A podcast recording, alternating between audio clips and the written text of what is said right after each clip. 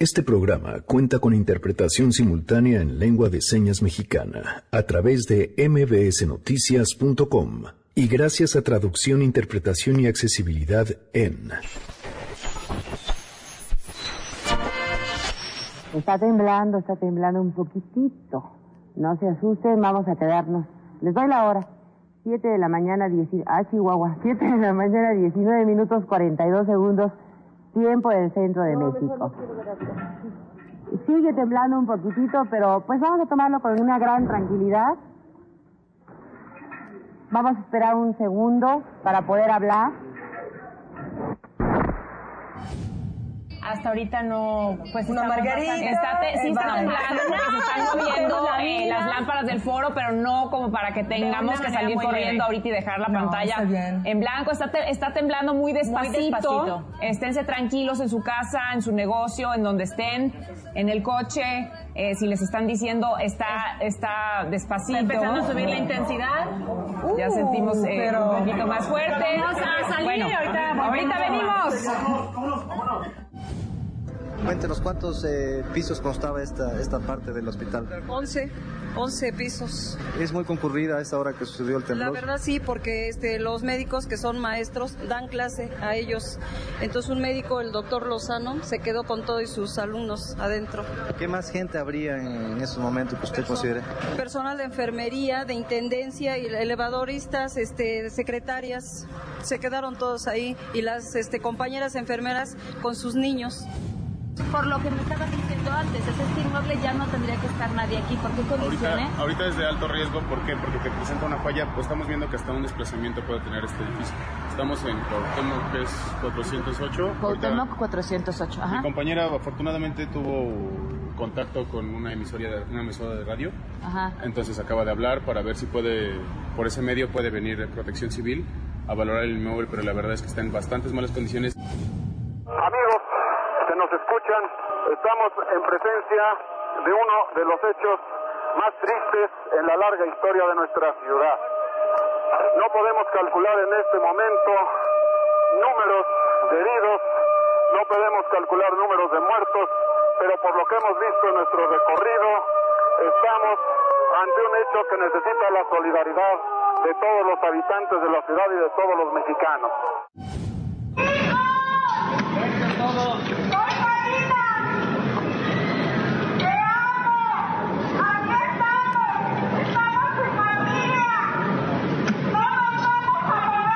Sí. Estoy viendo ahora que hay un gran espíritu cívico, algunos voluntarios civiles se han colocado en los cruceros eh, diciéndonos despacio, despacio. Están cantando el solito lindo.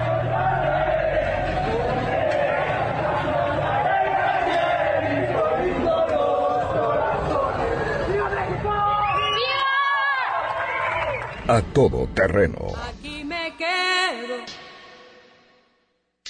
Aquí nací y aquí me muero. Aquí nació mi sueño, aquí nacieron las aguas del arroyo y tú. Aquí me quedo, la banqueta, un vaso lleno, mm, los peores compañeros. Aquí nos quedamos, aquí nos quedamos todos, sobre todo con las lecciones aprendidas. Lo que les queremos preguntar a ustedes hoy es, ¿qué aprendieron? ¿Qué aprendieron del sismo del 2017 y qué aprendieron aquella vez del 85? A mí este último me enseñó, por ejemplo, que algunas personas pueden conciliar el sueño cuando duermen con zapatos. Me enseñó que somos mucho más grandes que cualquier gobierno, cualquier cuerpo policial, incluso los militares. Y me enseñó porque lo vi. Porque recuerdo ver ese edificio en viaducto hecho pedazos, con una fila inmensa de gente que pretendía levantarlo cubeta a cubeta. Y lo hacían. Y los militares estaban ahí observando. no porque no pudieran hacer nada, porque estaban rebasados y estaban rebasados por la gente. Aprendimos también que si uno se encuentra debajo de los escombros, no importan tus preferencias políticas, tus preferencias sexuales, tus opiniones sobre el mundo. El otro, quien quiera que sea el otro, va a hacer algo por rescatarte. De verdad, aprendimos que somos grandes y a eso es a lo que nos tenemos que aferrar. Bienvenidos a Todo Terreno, gracias por acompañarnos en este jueves 19 de septiembre del 2019. Soy Pamela Cerdeira, el teléfono en cabina 5166125, el número de WhatsApp 5533329585, a todoterreno arroba mbs.com y en Twitter, Facebook e Instagram me encuentran como Pam Cerdeira. Está Noé Romero en la interpretación de lengua de señas, lo pueden ver y seguir a través de www.mbsnoticias.com y por supuesto que hoy tenemos un programa especial vamos a estar hablando pues acerca de eso que aprendimos, que además es la pregunta que les hago.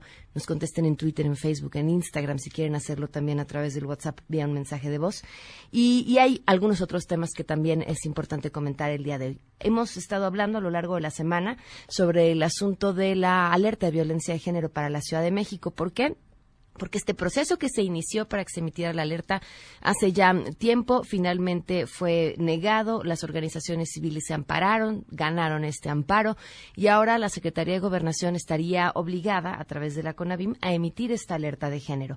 El gobierno de la Ciudad de México respondió después de este amparo diciendo que no tenía mucho sentido, que además ellos ya estaban aplicando las medidas que tenían que aplicar, pero eh, hay respuesta por parte de, la CONAVIM y justamente Nora Bucio nos tiene el información. Te escuchamos, Nora, muy buenas tardes. Pamela, te saludo con gusto y de la misma forma al auditorio. Y como bien lo señala Candelario Ochoa Ábalos, titular de la Comisión Nacional para Prevenir y Erradicar la Violencia contra las Mujeres, señaló que cuando esté en firme jurídicamente el mandato, acatará la implementación de la alerta de violencia de género en la Ciudad de México para no incurrir en desacato señaló que este tema fue discutido con la secretaria de Gobernación, Olga Sánchez Cordero, y con el subsecretario Alejandro Encinas Rodríguez, después de que el Poder Judicial de la Federación ordenara que en un plazo de 10 días hábiles se decretara la alerta de violencia de género como resultado de un amparo interpuesto por diversas organizaciones y ante el incremento de la violencia feminista. Vamos a escuchar a Candelaria Ochoa es la CONABIM y la Secretaría de Gobernación. En concreto es una observación que me hacen a mí y bueno, yo lo platicando con la secretaria y el subsecretario, yo la tengo que acatar porque si no yo incurro en una falta, ¿no? En un delito, en un desacato. La titular del CONAVIM aseguró también que la alerta de violencia de género se encuentra en revisión desde el 12 de marzo pasado porque no tiene indicadores, fechas de inicio o de término y no hay sanciones ante las omisiones de funcionarios de todos los niveles. Esta iniciativa está presentada en la Cámara de Diputados y será puesta a revisión desde el 12 de marzo sin que haya respuesta hasta el momento. Finalmente te comento que Ocho Ábalos reconoció que la alerta de violencia no ha ofrecido resultados positivos en la mayoría de los 18 estados del país donde se encuentra implementada porque dijo que las autoridades estatales encargadas de la aplicación han sido omisas, no cumplen y no existen indicadores que permitan evaluar la efectividad de las medidas. Pamela, la información. Muchísimas gracias, muy buenas tardes. Muy buenas tardes. Tenemos buenas noticias. Ay, me encanta esta noticia porque habla de quienes están ahí picando piedra, pero además pues bien, en el lugar correcto, con las ideas correctas y de que sí se puede. Un grupo de mexicanos acaban de recibir un premio mundial de emprendimiento y nos acompaña justamente Sebastián Muñoz, fundador de Rutopía, parte de este equipo ganador. Sebastián, ¿cómo estás? Muy buenas tardes. ¿Qué tal? Muy buenas tardes. Cuéntanos. Aquí muy contento. muchísimas felicidades. Bueno, de entrada, platícanos. Eh, ¿Con qué proyecto fue que ganaron este reconocimiento? Claro que sí. Eh, ganamos con el proyecto de Rutopía. Rutopía es una empresa social donde buscamos cambiar el futuro de la gente viviendo en comunidades rurales en México a través del turismo. ¿Cómo? Lo que hacemos es trabajamos con esas comunidades, son comunidades indígenas en México, para que puedan convertirse en proveedores de servicios turísticos, que puedan hospedar gente en sus, en sus propias casas o llevarlos a los bosques mágicos donde viven y así que puedan recibir un ingreso. Oye, Sebastián, ¿lo han puesto ya a prueba en alguna comunidad? Sí, ya llevamos trabajando desde enero y tenemos a 12 comunidades ya siendo parte de nuestra red. Por ejemplo, algunas de ellas están en Oaxaca, en Chiapas, en Quintana Roo, en Campeche. Ok, ¿y cómo les ha ido? ¿Cuáles, ¿Cuáles han sido los resultados con esas comunidades? Pues muy bien, eh, hemos recibido muy buena respuesta de parte de los viajeros, ya hemos tenido más de 300 viajeros muy bien. Eh, yendo a, a estas comunidades y los anfitriones están muy contentos, están pudiendo enseñar un poco sobre su propia cultura y pues lo más importante es que están recibiendo un trabajo digno. ¿En qué consistió el premio que recibieron, Sebastián? Pues el premio consiste en inversión para poder nosotros instalar nuestra propia empresa. ¿De qué tamaño es la inversión? Es de un millón de dólares. ¡Wow! Muchísimas felicidades. Muchas gracias. Sí, es una inversión que se va entregando poco a poco conforme vayamos desarrollando, eh, llegando a nuestros objetivos y se va más que nada al trabajo con las comunidades. Sebastián, si alguien del público quiere conocer lo que están haciendo o viajar a alguna de las comunidades en las que ustedes ya están trabajando, ¿qué tienen que hacer? Tienen que, pueden visitarnos a rutopia.com y simplemente es como utopía con R. O visitarnos en Facebook en Rutopía ORG. Sebastián, muchísimas felicidades a ti, a Emiliano Iturriaga, a Diego Espinosa y a Leslie Pérez. Muchas felicidades.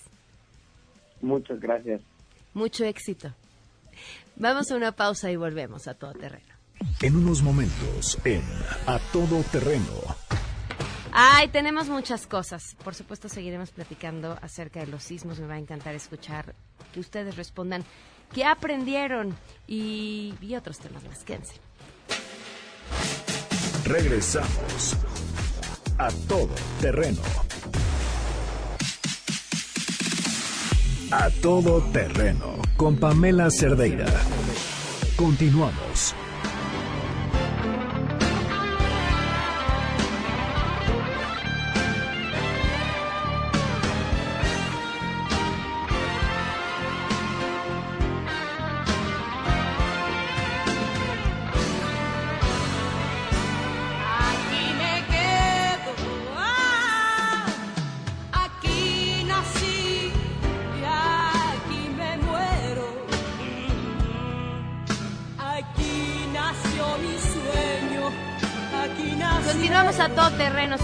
Con 16 17 minutos, 15, bueno, no sé, este reloj nos engaña, 15 minutos.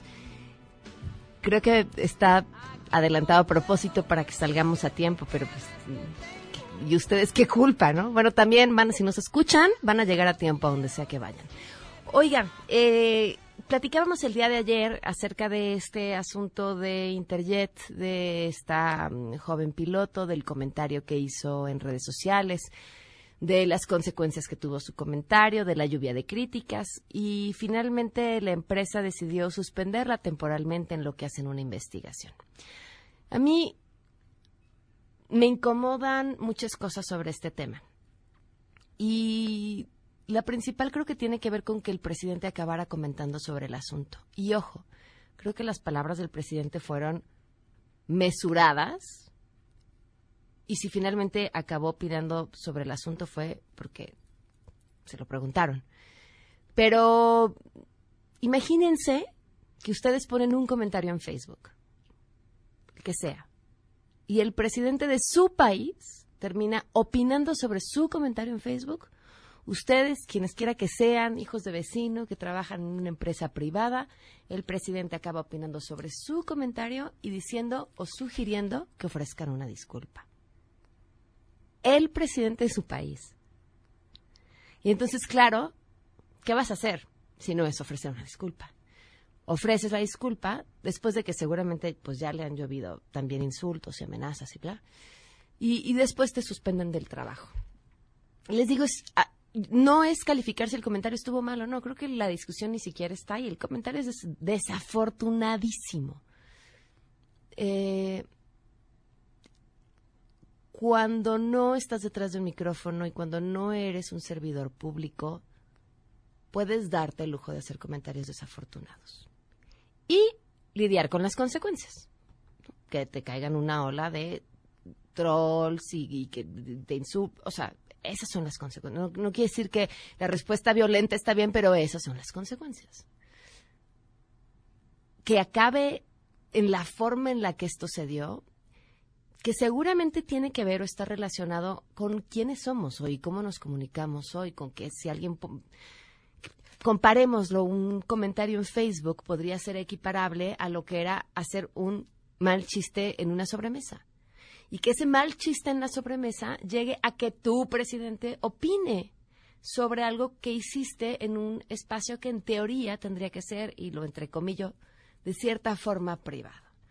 Esa privacidad ya no existe ni en la mesa tu casa, porque cualquiera te puede estar grabando y después ya sabemos lo que pasa. Pero, pero la magnitud a lo que puede llegar un comentario así, y que, insisto, o sea, dice mucho de lo que somos, del momento que estamos viviendo tecnológicamente, pero también del momento de polarización que estamos viviendo.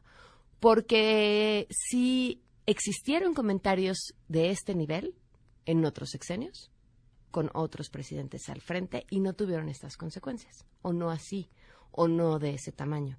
Entonces, creo que habría que, pues no sé, poner ahí una notita, subrayarlo y cuestionarnos hacia dónde nos estamos encaminando. Es digno de analizar y, por supuesto, llama muchísimo la atención. En otros temas, seguimos, por supuesto, hablando acerca de lo del sismo e interesantísimo esto mm, que publica Expansión. Le agradezco enormemente a Mariel Ibarra, editora general de Expansión Política, que nos acompaña vía telefónica. Mariel, ¿cómo estás? Muy buenas tardes. Hola, ¿qué tal, Pamela? Pamela, perdóname. ¿Cómo estás? no te preocupes. Muy bien, gracias. Oye, eh, ustedes hacen una investigación muy interesante sobre mm, aquellos edificios que quedaron dañados por el sismo de hace dos años y que están siendo rematados, además, en este proceso, pues violando la ley. Cuéntanos. Sí, mira, te, te cuento un poquito. Junto con Impunidad Cero, nos dimos a la tarea de revisar pues los censos, eh, tanto el censo que se realizó con la administración de Mancera, de Miguel Ángel Mancera, como el que se realizó y el que está vigente ahorita, que se hizo con la nueva administración de Claudia Sheinbaum. Y eh, empezamos por ubicar, digamos, los inmuebles que estuvieran eh, ambos en, el, en el censo de, de, la actual administración. Porque si recuerdas, con esa administración lo que, lo que se hizo fue una depuración y también se metieron más inmuebles que no estaban en la administración pasada. Eh, luego entonces lo que lo que se hizo fue revisar y hacer un cruce de datos de cuáles de estos inmuebles estaban siendo eh, vendidos en estas plataformas de, venta de inmuebles, ¿no?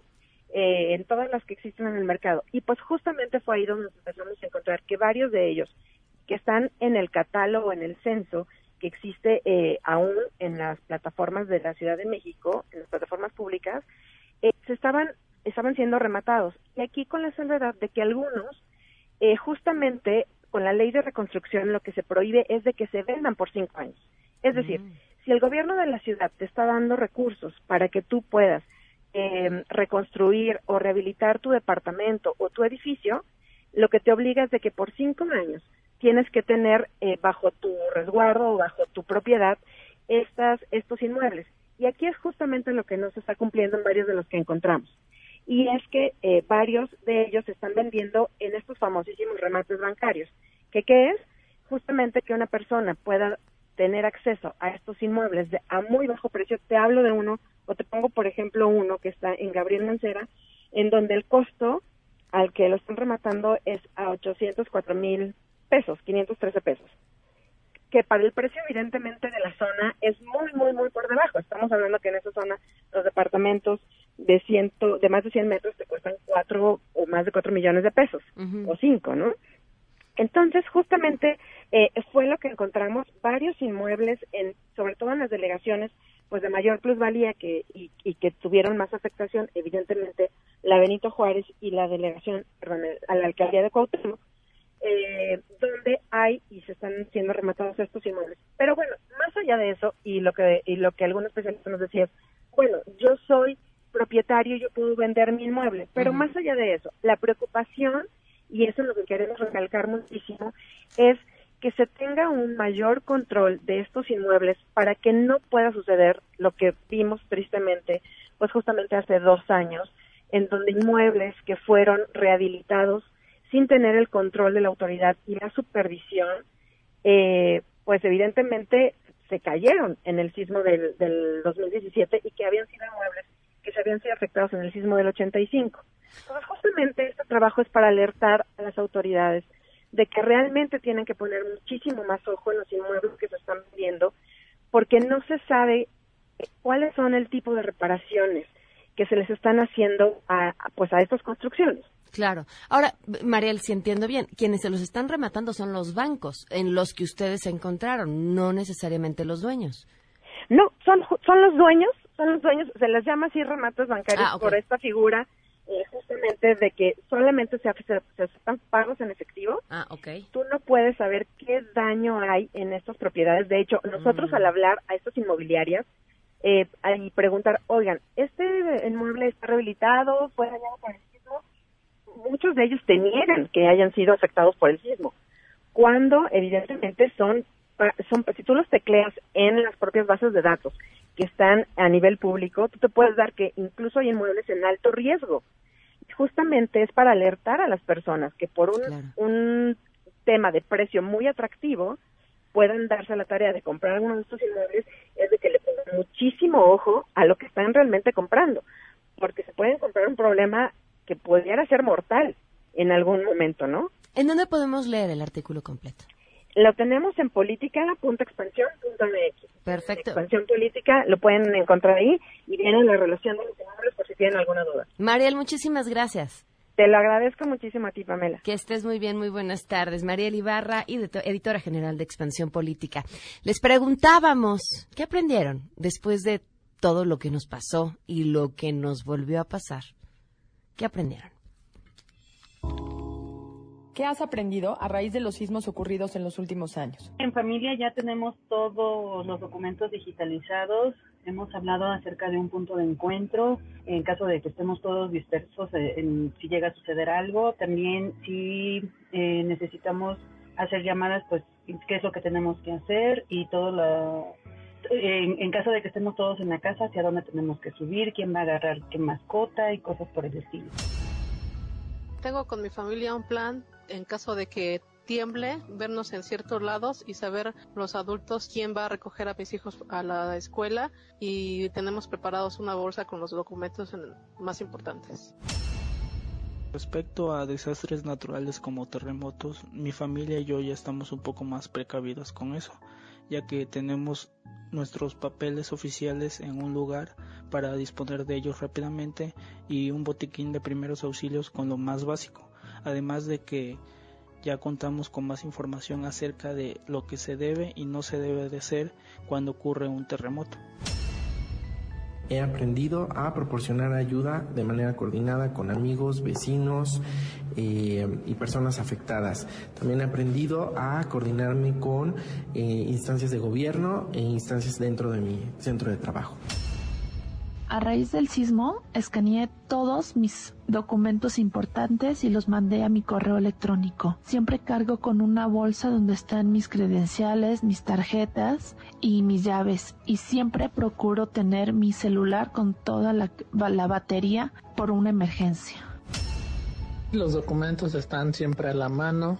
En el caso de que suceda en el día, mi esposa va por mi hijo por estar más cerca de él en mi caso, pues yo tengo dos horas para reportarme esté donde esté y como esté, ya sea para brindar ayuda, me den ayuda o simplemente que sepan que todo está en orden y tranquilo. Yo de los terremotos lo que he aprendido es a guardar la calma y a buscar el lugar más seguro en cualquier lugar que estés. Visualizar el lugar más seguro. Lo que podría aportar es que todos pueden digitalizar su documentación personal y así la pueden revisar en cualquier parte que se encuentren siempre y cuando tengan una conexión a Internet.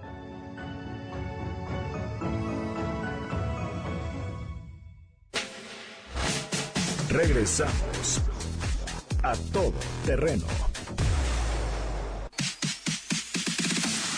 A todo terreno con Pamela Cerdeira. Continuamos.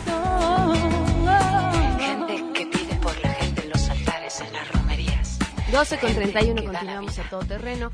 Andrómeda Martínez, reportera de A Todo Terreno, se fue a revisar qué había pasado con los distintos lugares en los que hace dos años estábamos pues justamente con el alma en un hilo por los daños provocados por el sismo. A dos años, ¿cómo están esas personas? ¿Cómo se encuentran viviendo? Esto fue lo que nos preparó.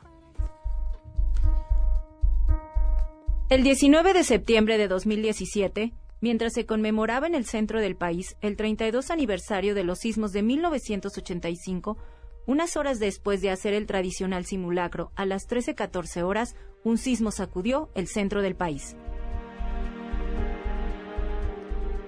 México recibió donativos en dólares americanos, canadienses y euros, que sumaron más de 91 millones de pesos, pero se desconoce cómo y en qué se gastaron, pues no hubo mecanismos de control, administración y seguimiento al destino del dinero, y por tanto no se pudo determinar si se utilizó de manera eficiente, de acuerdo con el informe de la Auditoría Superior de la Federación en la evaluación que realizó a las labores de reconstrucción.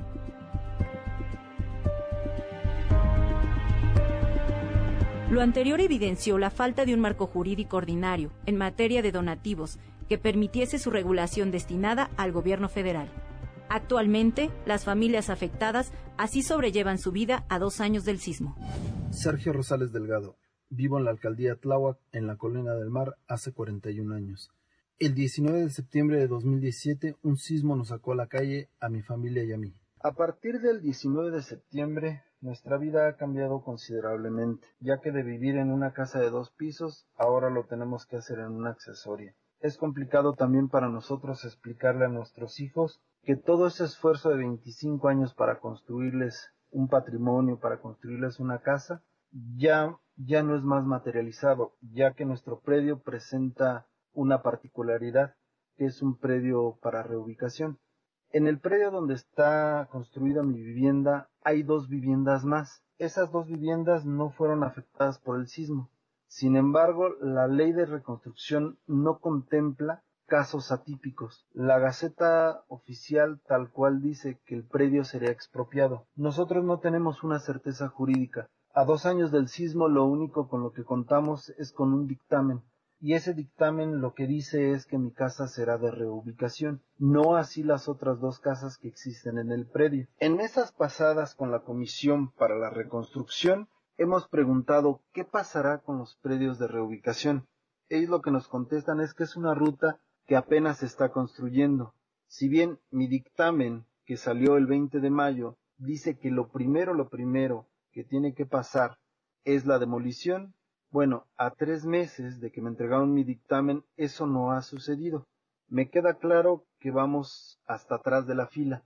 Ya llevamos dos años, dos años que llevo fuera de mi predio, dos años que estoy fuera de mi casa, dos años que el tejido social se está rompiendo a pedazos y yo no tengo hasta ahorita un ABC de cómo es que voy a lograr mi reconstrucción, cómo es que voy a lograr acceder a ese programa de reconstrucción o de reubicación. Nosotros hemos nos hemos mantenido organizados, nos hemos mantenido en pie de lucha, sin embargo, hay veces que el gobierno es omiso y hay veces que, que tiene oídos sordos. Yo soy de San Gregorio Atlapulco, en Xochimilco. El sismo me, me tocó en mi casa junto con uno de mis hermanos. Y pues estábamos en nuestro cuarto, después de eso comenzó el sismo y ya no nos, nos dio chance de bajar. Estábamos nosotros en el primer piso de la casa, ahí estaba, ahí estaba mi cuarto, pero ya no pudimos bajar. Solo nos quedamos en la, en el descanso de, de las escaleras viendo cómo toda la, toda la casa se caía a pedazos y también vimos, desafortunadamente vimos cómo nuestra mamá se quedó atrapada en, en los escombros, un pedazo de muro le cayó sobre la pierna y le luxó la rodilla. Afortunadamente no pasó más. Como dos meses, dos meses y medio, tres más o menos después del sismo, fue que comenzaron las demoliciones. Esto se dio gracias a una asociación civil llamada 19 de septiembre de aquí del pueblo de San Gregorio, en el cual se organizaron los vecinos por cuadrillas y se contabilizaba las casas y se categorizaba por tipos de daños. También esa, esa asociación se logró contactar con, con el gobierno y uno de los agradecimientos más grandes que tenemos es para el señor Carlos Slim, que gracias a él y a su compañía reconstructora y constructora nos brindó casas a muchos chicuarotes. Gracias a él que, que donó varias casas, eh, nos tocó una de ellas. También gracias al Fondem y gracias a, la ayuda de renta para, para la casa, pues logramos salir adelante. La historia de Pacífico 223 en Coyoacán ha tenido muchas altas y bajas. Sobre todo al principio hubo una enorme incertidumbre sobre cuál iba a ser el proceso. Primero para determinar qué iba a suceder con nuestro condominio y segundo, pues sabiendo cuál era su destino, saber de qué manera lograrlo. Tuvimos un primer acercamiento con la primera comisión. Desafortunadamente, el entonces comisionado Ricardo Becerra tuvo que renunciar por causas conocidas, ¿no? Denunció pues un mal uso de los recursos destinados a la reconstrucción y esto nos llevó a una pausa muy larga donde pues no había mucha luz sobre el camino a seguir, sobre la cantidad de recursos que estarían disponibles para los damnificados, sobre los requisitos, etcétera. Lo que hizo la nueva comisión fue replantear todo este sistema de tal manera que fuera mucho más fácil hacerlo, ¿no? O sea, no, no descartó el proceso de la redensificación, sino que propuso que el financiamiento lo hiciera el gobierno inicialmente y que al vender las propiedades adicionales, el recurso se reintegrará al fideicomiso. Lo que sucedió con la comisión actual, encabezada por César Cravioto,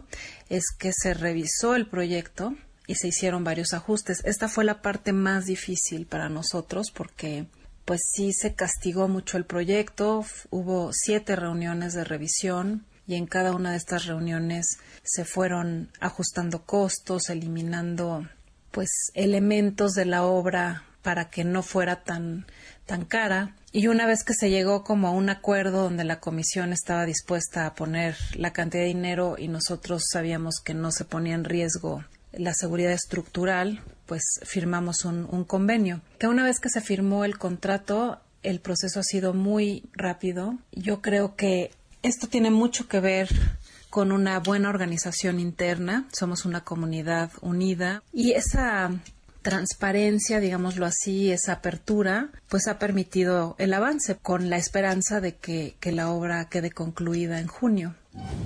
Pues yo fui damnificada de la calle de General Manuel Rincón 142, Colonia General Anaya, en la delegación Benito Juárez. Hoy, a casi, bueno, a dos años, te puedo contar una historia de éxito y una historia feliz hasta hace tres días. El viernes 13 de septiembre pusimos nuestra primera piedra en el terreno y con el apoyo del el Fideicomiso para la Reconstrucción de la Ciudad, que administra la Comisión para la Reconstrucción, y el apoyo de la empresa que se sumó al proyecto, pudimos llegar a ese día. El mismo viernes 13 firmamos ante notario la extinción del régimen de condominio, la copropiedad y toda la parte legal para llegar al bien y a la recuperación de la propiedad de 24 familias que vivíamos en ese edificio al momento del temblor y que hemos mantenido la causa que es recuperar nuestro patrimonio y en ese sentido nos hemos organizado en colectivo para poder sacar adelante nuestro proyecto. Soy Juan Pablo Guerrero, damnificado del multifamiliar Tlalpan. Vivía en el edificio 13.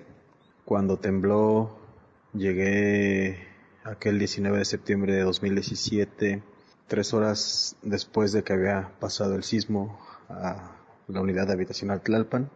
Era muy difícil moverse por la ciudad, pero cuando llegué ya había visto el edificio no se colapsado y cómo se estaban organizando las tareas de rescate. Y bueno, evidentemente ser damnificado representa retroceder en todos los aspectos de tu vida, tu sueldo no te alcanza, todo el tiempo pues hemos estado dedicados a la lucha por la reconstrucción, ya son dos años fuera, el desgaste ha sido muy muy fuerte.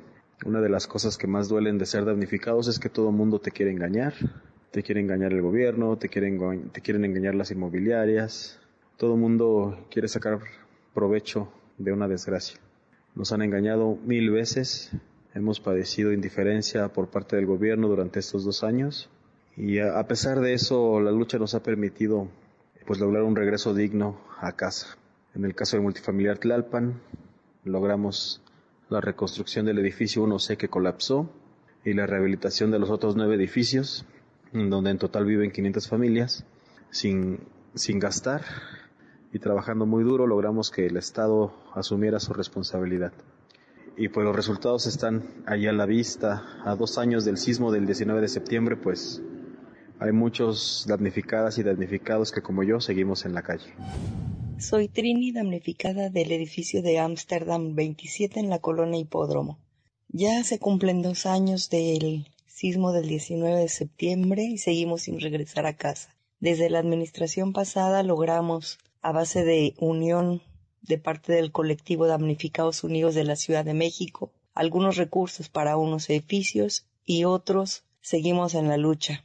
Dentro de estos, mi edificio apenas entró este año al fideicomiso ya con recursos, pero resulta que tenemos un proyecto estructural que es, dice rehabilitación. Y el gobierno ahora lo que resulta es que quiere hacer una demolición y ofrecernos una redensificación.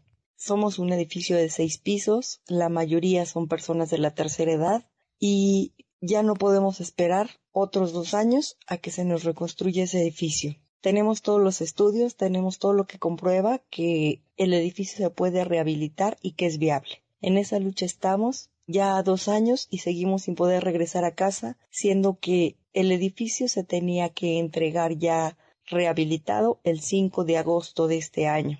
Ya estamos a 19 de septiembre y está en ruinas el edificio gracias a que la Comisión para la Reconstrucción quiere hacer negocio con él. A todo terreno. Regresamos a todo terreno. A todo terreno con Pamela Cerdeira. Continuamos.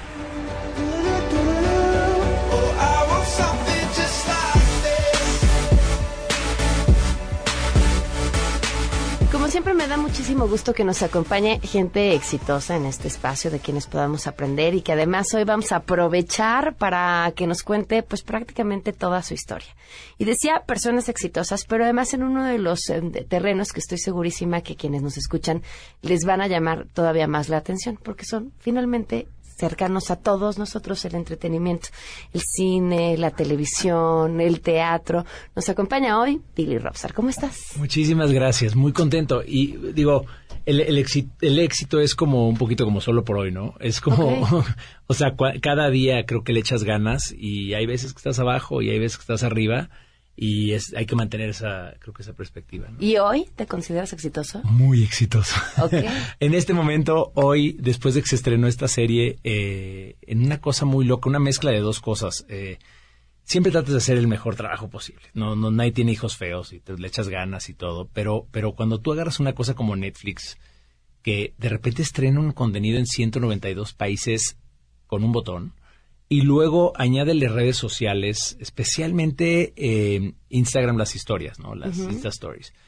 Lo que viví este fin de semana es algo que me cambió profundamente todo. todo. Me puso todo en perspectiva. ¿Por qué? Porque no, nunca había tenido. Cuando tú haces series, eh, pelis más que nada, cuando es una peli la haces y como dos años después sale a cines, estás tan alejado del momento que lo hiciste y que de repente como la gente le gustó, no le gustó, le fue bien, no le fue bien. Aquí yo viví algo muy loco, que es como vi una mezcla de teatro con, con, con cine. Con serie. Con serie. O sea, que avientas un contenido y estás en el teatro viendo a la gente reaccionar. Estás en el, estás en el teatro de tu teléfono, digamos, viendo a la gente reaccionar a, a episodios, aparte de esta cosa también de que sueltan 10 capítulos, ¿no? Esa cosa es muy loca también, porque, porque yo veía gente que el viernes, esto se estrenó a las 12 de la noche hora de Los Ángeles, que son las 2 de la mañana hora de acá, y yo veía gente el viernes que me que decía, ya, me, ya, la acabé, y yo decía, ¿a qué hora llegaste a tu casa? O sea, o, o, no saliste a tu casa, o la viste, empezaste a las 4 de la mañana, o sea, son 9 a 10 horas más o menos que alguien nos regaló nos, nos confió eh, y eso yo lo tomo muy en serio. O sea, algo que en Lemon tomamos así, pero de verdad es como, como que si lo dices y alguien se ríe, en ese momento todos se ponen serios y dicen, no, no te rías. O sea, el tiempo de la gente es lo más sagrado que hay, más hoy en día con tanto contenido. Es sagrado, pero si tu producto no es bueno, no van a ni siquiera intentártelo dar. Pero igual te dan una hora. O sea, igual te dan el, capi el piloto El primer o el, capítulo. el segundo. Igual creo yo que robarle a alguien una hora, igual y es una fregadera. ¿Cómo, cómo llega Monarca Alemán?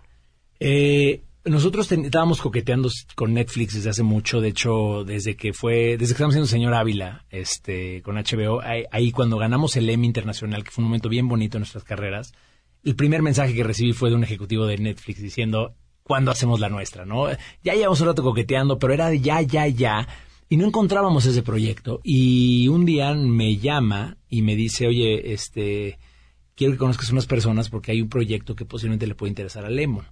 Y me habla de que yo ya conocía a Pepe Tamés, este, el socio de Salma, eh, y había otro personaje, Michael McDonald, un productor de, de- de la cadena ABC en Estados Unidos, que ha hecho muchas series grandes americanas, y Diego Gutiérrez, una persona que había trabajado con Robert Rodríguez, y era este equipo de gente que tenía ganas de hacer una serie sobre una familia tequilera y, y nos me vol- volé a Los Ángeles eh, a, la, a la semana de esta de esta de esta oferta indecorosa. ¿Esto fue hace cuánto? Esto fue hace dos año y medio más o menos, como año y medio. Bueno, no tanto. Sí, no, no tanto. También es otra cosa, que ya las cosas ya van mucho más rápido. Entonces, eh, vuelo a Los Ángeles, me junto de seno con, con Michael y con Pepe y todo, y platicamos. Y fue amor a primera vista. Nos juntamos eh, cabezas padrísimas de escritoras, de escritores, eh, y empezamos a armar el proyecto que venía basado de este proyecto que, que Michael, que trabajaba en ABC, tenía y, y era un proyecto que, que se iba a hacer con ABC, pero al final del día estaba tardando, estaba tardando, estaba tardando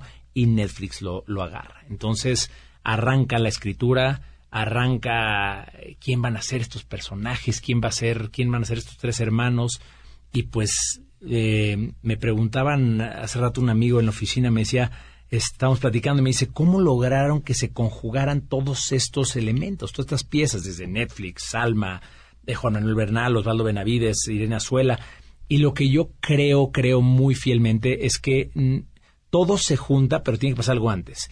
Eh, la creatividad es trampa. Ajá. ¿Cómo? Eh, la creatividad creo yo que no es creada por el que la tiene, es algo que ves. Y esto es algo que creía mucho también Steve sea, algo Jobs. que ya existía. Existe, ahí está. Como la energía. Simplemente tú tuviste en ese momento la sensibilidad de verlo. Ok. Y, y entonces dices, es igual a mc al cuadrado.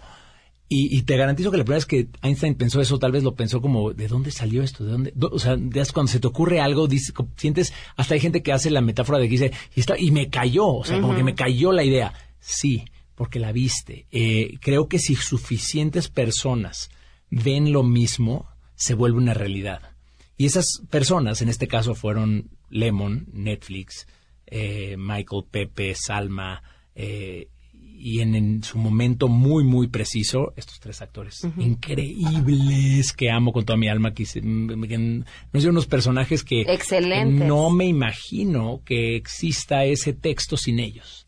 Y eso es lo que es bien bonito. Eh, entonces, pues nada, eh, ahí está cómo se conjugó todo esto para hoy tener Monarca ahí. A ver, decías eh, lo que veías en Instagram. ¿Qué es lo que estabas viendo en Instagram en tiempo real? ¿Qué encontrabas? Lo tengo todo. Eh, la, aparte grabé screenshot así, hice eh, una cosa, screen capture en mi teléfono Ah. ahí, de, de así de todo, así pasando, pasando, pasando, pasando, porque pones el hashtag monarca o pones, ya sabes, y te aparece todo lo que está hablando monarca.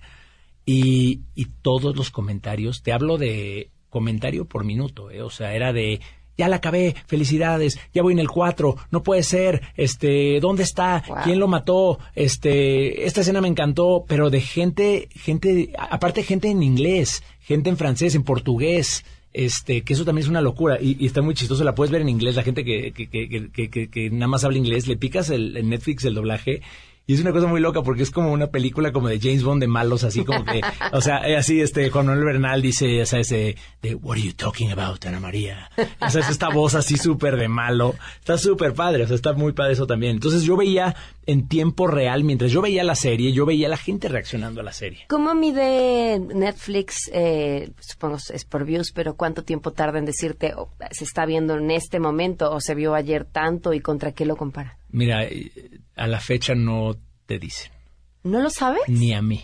Ay, no. Te lo juro por Dios, no lo sabes, no lo y sabes. entonces entiendes el, bueno, tú lo entiendes porque viste las reacciones en Instagram. yo lo entiendo porque si tú abres el app de Netflix aparece en qué lugar va. Eh, comparten el top ten y eso es nuevo, hace Ah, poco acaban de hacer eso. Estuvimos en top ten todo el fin de semana hasta el lunes Pero no ayer. sabes cuántas Ni idea. personas representan ese top No, ten. no tengo idea. Y es ¿No algo. mueres de curiosidad? Me muero de curiosidad y ya tenemos unos hackers que no, no es cierto. este, este, no tengo idea. Me encantaría saberlo, este, pero no, no, no te dicen, no te dicen. Pues te dicen, te dicen como Ajá. cosas, te dicen como, como caliente, caliente, frío, frío. o sea, te dicen, oye, pues mira, este personaje hay que cuidarlo más en la segunda, o fíjate que este, pues no, estaría mal que de repente eh, se vuelva loco y se vaya a otro lugar a vivir. Este, entonces como que te van dando, como te van guiando en, en, en, en, en para dónde iría la serie. O sea, están pensando en una segunda temporada. No, sa- no que sabemos. te oigo. Es que no sabemos, o sea, pero te van a decir esos, esos datos. O sea, eh, les decimos, ¿qué onda? ¿Sí o no? ¿Sí o no? Y nos dicen hasta la tercera semana de números, de data, porque ellos, Netflix no opera con, con víscera ni con, ni con, oye, estoy de buenas, estoy de malas, oye, a mí me gustó, a mi suegra no le gustó. O sea, ellos operan con números. Entonces, van a tener que pasar pues unas dos, tres semanitas, que es lo que nos dicen más o menos, para que ellos nos digan eh, bien o mal, ¿no? O va o no va. Este, y dependerá nada más de eso. No te dan una segunda temporada si no, eh, si la gente no prendió con la primera. Ok. Felicidades. Pues que sigan los éxitos. Muchas gracias. Gracias. Y de esto se hablará en las próximas horas. A todo terreno. Sheila, buenas tardes. ¿Qué se está cocinando? Pam, buenas tardes a ti y a todo el auditorio. Pues mm, esta tarde ya, eh, sin falta, se aprobarán, se discutirán las leyes secundarias, Secundarias, uh. de la reforma educativa en la Cámara de Diputados. El coordinador de los diputados de Morena, Mario Delgado, dijo que hoy salen porque salen. Entonces, estaremos atentos a esta discusión que no se torna nada tersa. No, nada. Gracias, Sheila. Gracias. Oigan, antes de irnos, si están buscando estrenar, Suzuki tiene excelentes opciones. Yo les recomiendo que chequen el Suzuki Ertiga 2019 desde 399 pesos al mes. La camioneta con la que pueden llevar a toda su familia, tres filas de asientos, siete pasajeros, un diseño envidiable. Y si están buscando una SUV, Suzuki tiene la opción ideal para ti. Vitara, la mejor opción para la ciudad. Y esos viajes en carretera ofrece motor Booster Jet para tener un excelente rendimiento de combustible. Siete bolsas de aire para cuidar la seguridad de todos los pasajeros. Una excelente opción que pueden estrenar desde 3.999 pesos al mes. Más garantía extendida gratis. Chequen toda la información en suzuki.com.mx diagonal autos. Esto es válido hasta el 30 de septiembre. Suzuki Way of Life. Les tengo una gran noticia sobre monólogos de la vagina, pero les cuento mejor mañana. Adiós.